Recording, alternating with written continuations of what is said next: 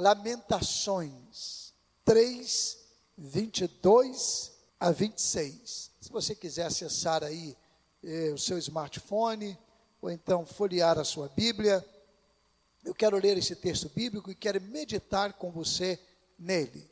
Lamentações e Lamentações. Esse é o título que eu sugeri para hoje. Diz assim a palavra do Senhor: As misericórdias do Senhor são a causa de não sermos consumidos, porque as suas misericórdias não têm fim.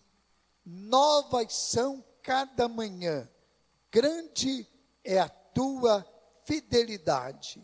A minha porção é o Senhor, diz a minha alma, portanto esperarei nele.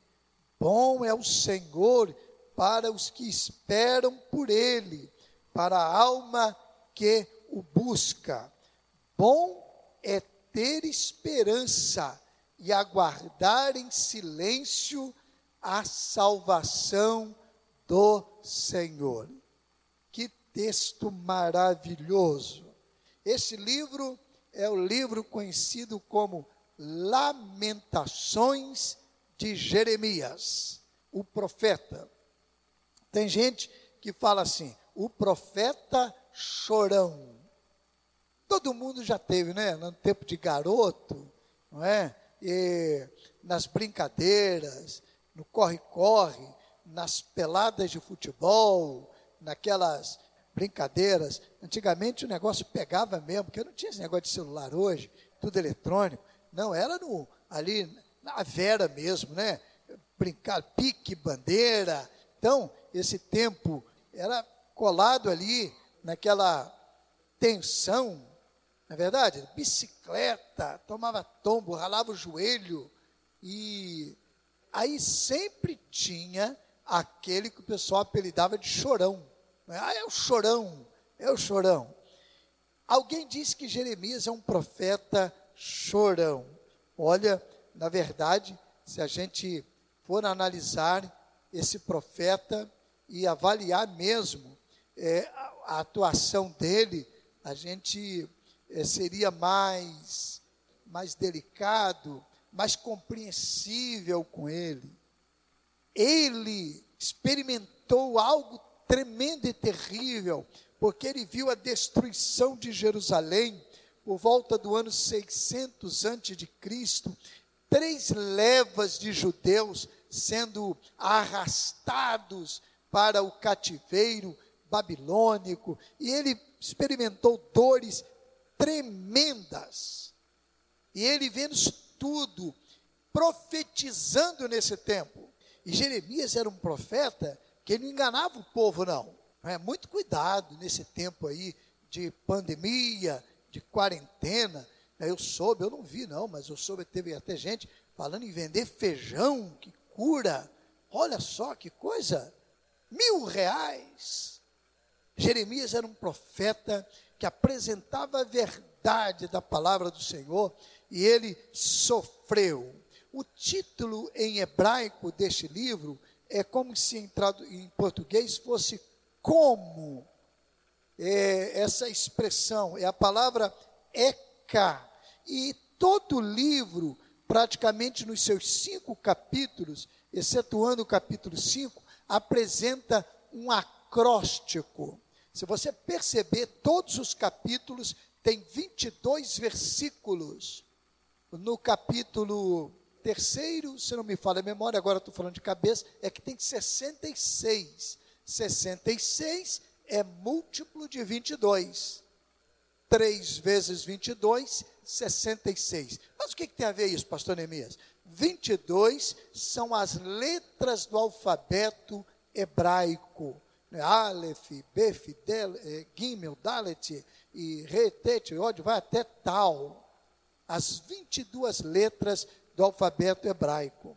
E então o livro é um acróstico com essas letras como se cada versículo em língua portuguesa que temos fosse uma letra, começasse com uma letra do alfabeto hebraico. É um livro preciosíssimo, é um livro extraordinário, um livro muito abençoador. Este livro do profeta eh, Jeremias, que é chamado o livro de Lamentações, Lamentações de Jeremias. O pastor Israel num comentário sobre este livro, diz o seguinte: o livro de Lamentações parece o retrato de uma terra arrasada. Ele se parece com muitas vidas que se encontram devastadas. No entanto, o livro é sobre a esperança, possível porque Deus é bom e acessível a nós depois do arrependimento. O profeta Jeremias tinha orientado os reis a se submeterem a Nabucodonosor, mas eles decidiram desobedecer. A, a Babilônia agiu com a crueldade de sempre. O autor do livro descreve poeticamente o resultado da terrível destruição ali próximo do ano 600 antes de Cristo. Interessante que você comparando o livro de Lamentações, por exemplo, com o livro de Jó, o livro de Jó retrata o sofrimento, mas a partir da perspectiva individual. Jó sofreu. E é um caso específico, um sofrimento que alcançou uma pessoa e dali daquela pessoa uma família. Quando você olha para Lamentações, você vê agora o sofrimento numa perspectiva coletiva. É todo o povo sofrendo. Olha, Lamentações é um livro que tem para gente um sentido muito oportuno. Agora, mas não é para ficar lamentando, não. Tem gente que faz da vida um livro de lamentações sem sofrer nada. Mas não é um livro de lamentações como de Jeremias, não. Porque se você ler o livro e perceber, o texto que nós lemos, por exemplo, introdutoriamente relata isso, fala de esperança. Mas tem gente que carrega uma vida cheia de lamentações o tempo todo. É um vitimismo crônico. O tempo todo reclamando, ninguém gosta de mim, ninguém me ama, ó oh, vida, ó oh, céus, ó oh, azar. Que isso? Mas este livro pode ser lido por nós e ter aplicações muito apropriadas pelas lições que ele nos ensina. E eu quero ver alguma com vocês. Primeira, o sofrimento humano é inevitável. A gente não quer sofrer, logicamente, na é verdade. A gente preventivamente cuida da saúde e deve se cuidar mesmo. Você precisa fazer exames periodicamente, fazer avaliação. Tem gente que vai tocando a vida e vai levando e vai empurrando com a barriga e vai embora, não olha nada. Aí quando surge um probleminha, vai ao médico, o médico, ó, pede, vamos pegar aqui um, um hemograma completo. Aí depois vem, está lá em cima tudo.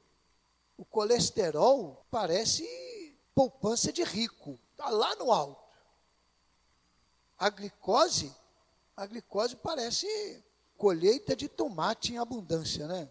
Tem tanta glicose que daria para abastecer muita gente com açúcar. Não, faz preventivamente, vai cuidando. A gente evita o sofrimento. Quando uma dor bate, não é? Ninguém gosta de sofrer dor.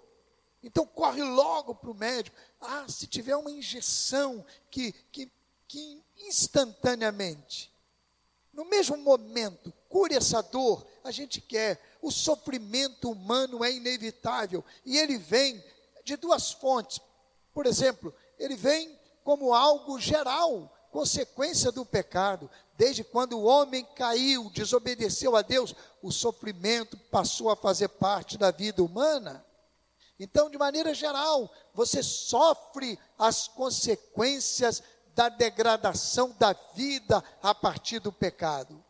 Mas também há sofrimento que são causados, ou que é causado, a partir de uma desobediência pessoal. A pessoa não se cuida da saúde, como diz, ou comete algum erro, não é? Agride o seu corpo com algo que não é, é aconselhável, e o sofrimento vem também. Toma uma decisão errada, o sofrimento humano é inevitável. Todos sofrem. Mas se você perceber um pouquinho, você vai ver que na grande maioria, a maioria absoluta, o tempo de vida maior não é de sofrimento, mas é de alegria. Segunda lição do livro de Lamentações: o conteúdo da lamentação. Por que Jeremias lamentava? Por quem Jeremias lamentava? A gente que lamenta o tempo todo por si mesmo, por alguma coisa que acontece. Perdeu o emprego, fica lamentando a vida toda. Teve um probleminha aqui, fica lamentando a vida toda. Teve outro problema ali, fica lamentando a vida toda. Esquece-se às vezes de lamentar por injustiça social que mata crianças de fome, mata idosos de fome, deixa pessoas desempregadas. Não se lembra de lamentar pelos desfavorecidos. Não se lembra de lamentar por governos e ações de governantes ao redor do mundo que impõem sofrimento à população. Mas se lamenta por si. Qual é o conteúdo da sua lamentação, meu irmão? Minha irmã, meu amigo? Qual é o conteúdo da lamentação de sua vida? Por que você está lamentando? Por quem você está lamentando? Quanto tempo você está lamentando? Jeremias lamentava porque Jerusalém, a cidade dos sonhos, estava destruída. Não era algo que o alcançava sozinho, não era a população de Jerusalém. E ele lamentou, chorou, sofreu, tentou intervir, tentou lutar por ela, orientar, e ele sofreu por isso essa lição é muito oportuna para nós. Qual é o conteúdo da nossa lamentação? Eu tenho um amigo que um dia ele disse uma coisa que eu gravei aquilo. Ele disse: Olha, a pessoa deu um chute numa pedra na rua, ela tem que agradecer a Deus. Se ela andasse de cadeira de rodas, se ela se locomovesse, porque não dá para andar de cadeira de rodas, né? O andar aqui é locomoção. Você entende, né? Então, se ela se locomovesse de cadeira de rodas, ela não chutaria a pedra. Eu fiquei pensando, é verdade. Claro, você não vai dar um chute na pedra e depois vai querer chutar a pedra toda vez, não. Da próxima vez você olha melhor, levanta o pé um pouquinho mais. Mas tem sentido. Tem sentido. Então, qual é conteúdo da sua lamentação. Você sempre verá um motivo para agradecer. Uma terceira lição é a seguinte: Deus está no controle da história. Jeremias fala isso aqui. Olha, ele diz assim: Vamos aguardar no Senhor a sua salvação. Ele vai dizer nesse texto. É por isso que o livro de Lamentações, na verdade, poderia ser chamado de livro de esperança. Bom é aguardar no Senhor a sua salvação. Olha aqui, na linguagem de hoje, o texto que eu li na introdução diz assim: O amor do Senhor Deus não se acaba, a sua bondade não tem fim. Esse amor e essa bondade são novos todas as manhãs, e como é grande a fidelidade do Senhor. Deus é tudo que tenho, por isso confio nele. O Senhor é bom para todos os que confiam nele. O melhor é ter esperança. Eu estou lendo o capítulo 3, o texto que eu li na introdução, só que eu estou lendo agora numa versão chamada Linguagem de Hoje. O melhor é ter esperança, quer dizer, não é lamentar. O melhor é ter esperança e aguardar em silêncio a ajuda do Senhor. Quando ele fala, naquela versão que eu li primeiro, é, salvação, não é a ideia de salvação que Cristo seria apresentado ao mundo mais tarde traria para nós. É ajuda. É ajuda do Senhor, o livramento. Deus está no controle, tanto geral, não é, história geral, quanto particular. Ele cuida de tudo, ele cuida do universo com toda a sua multiplicidade e complexidade, mas ele cuida da sua vida em particular. Não cai um fio de cabelo de sua cabeça sem que Deus tome conhecimento. Olha que coisa linda. Ele está cuidando de você, meu irmão, minha irmã. Deus cuida de nós. E a última lição desse livro que eu quero destacar, não é a última que tem, são várias, daria para ficar a noite toda aqui. Somos guardados pelas misericórdias do Senhor. Somos guardados por ela. Você viu como é que começa esse texto que eu li? O amor do Senhor Deus não se acaba e a sua bondade não tem fim. Esse amor e essa bondade são novos, são novos todas as manhãs. E como é grande a fidelidade do Senhor. Na versão que eu li anteriormente, viu lá como que diz lá? As misericórdias do Senhor são a causa de não sermos consumidos, porque as suas misericórdias não têm fim. Novas são cada manhã, grande é a tua fidelidade. Você acordou hoje de manhã, aí é domingo, e quando você acordou, a misericórdia do Senhor foi renovada sobre sua vida e sobre a minha vida. Sabe qual deveria ser a nossa primeira atitude quando a gente acorda? Não é? Quando a gente acorda, não é? e se a gente acordou é porque a gente está vivo, não é verdade? Não pode fazer igual aquele vereador lá na, no interior aqui do Brasil, numa cidade eh, nordestina, que ele foi para a Câmara e quando eh, foi fazer o seu discurso, ele fez uma homenagem e ele disse então que ele estava muito triste naquele dia, porque um amigo dele, de muitos anos, tinha morrido. E ele disse assim: ele dormiu quando acordou, estava morto. Ah, a turma toda riu ali no plenário, né? E ele não entendeu. Aí ele disse: sim, um amigo de longa data. E ele dormiu, quando acordou, estava morto. Acho que alguém foi lá e cutucou, né? aí que ele percebeu, não acordou. Mas quando nós acordamos, estamos vivos e acordamos, a primeira declaração nossa deveria ser: Senhor, muito obrigado, as tuas misericórdias se renovaram sobre a minha vida, louvado seja o teu nome. De repente você acorda de manhã e fica pensando: hoje eu tenho que pagar a conta de luz, eu tenho que pagar a conta d'água, hoje eu tenho que pagar o boleto tal, hoje eu tenho. E começa: não!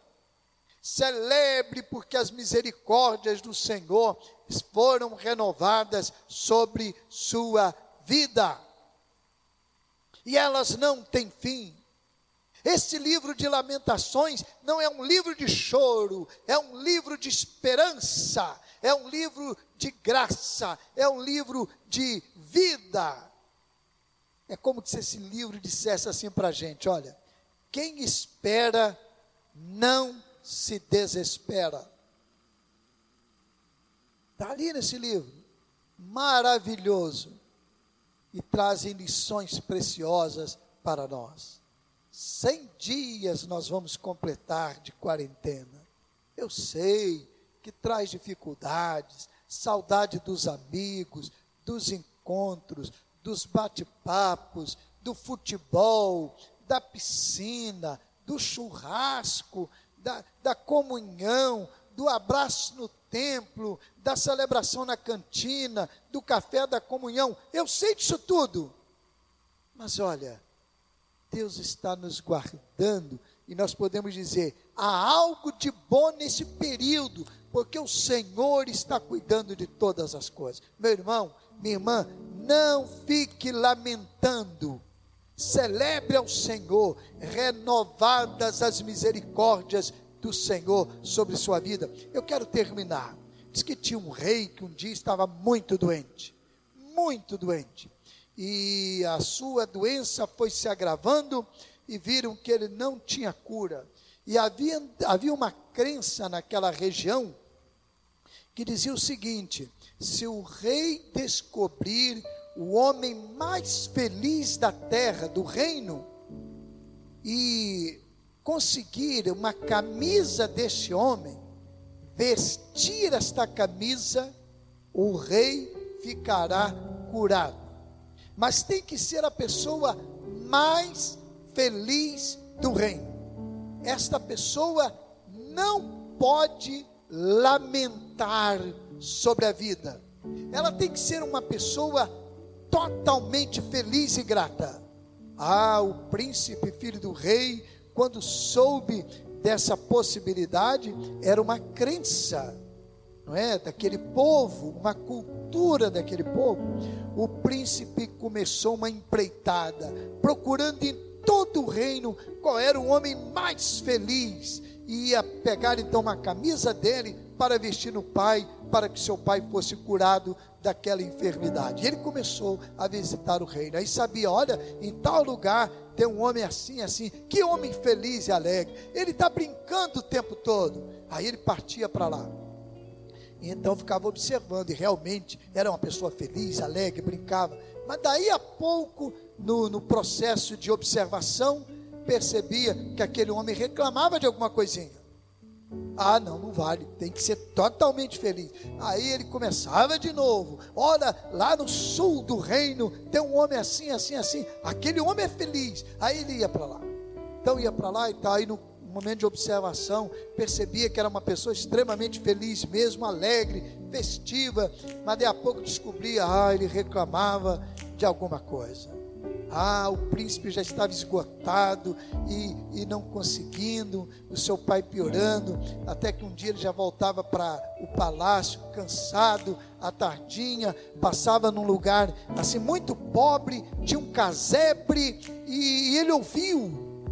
Lá de dentro da casinha saiu uma declaração assim: Deus, muito obrigado por este dia que dia maravilhoso o Senhor me deu.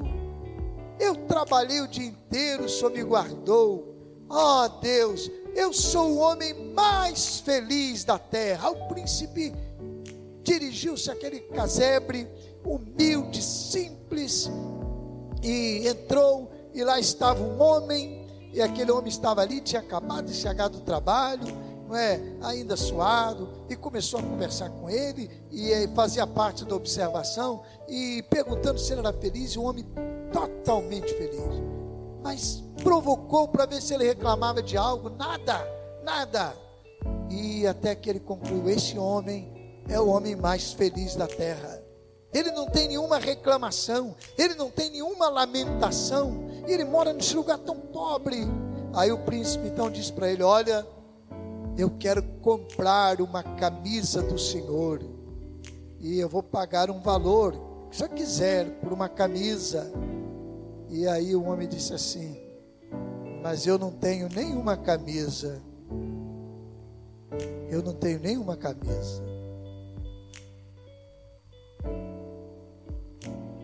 A fábula termina assim. Eu não sei se aquele rei teve cura pela história, não teria. Mas a moral que aquela história quer mostrar, que essa fábula quer mostrar, é que para viver feliz, você não depende das coisas e das circunstâncias. Para viver feliz, você não depende do que você tem. Aquele rei tinha um palácio e o reino experimentava uma dor e buscava felicidade. Um homem num casebre, sem camisa, experimentava felicidade plena. Meu irmão, meu amigo, minha irmã, você que me acompanha agora, você que vai me acompanhar depois, olha, Jesus pode fazer você a pessoa mais feliz da terra. Jesus é a felicidade completa. Então, não lamente o tempo todo. Nós somos fracos e lamentamos, mas quando isso ocorrer, vamos nos lembrar da graça do Senhor. Eu convido você agora a se curvar diante de Jesus e convidar Jesus a entrar no seu coração. Eu convido você a arrepender-se dos seus pecados, entregar sua vida totalmente ao Senhor. Quem sabe é um cristão, uma cristã. E quem sabe você tem até motivos humanos para lamentar. Você pode agora pegar essa lamentação e dizer assim: Senhor, eu estou triste por isso, por aquilo. Não é pecado ficar triste. Senhor, eu estou triste por essa situação. Eu estou lamentando, mas eu quero depositar aos teus pés, Senhor, e em gratidão te agradecer este momento. E você pode dizer, pela fé, eu sou a pessoa mais feliz da terra.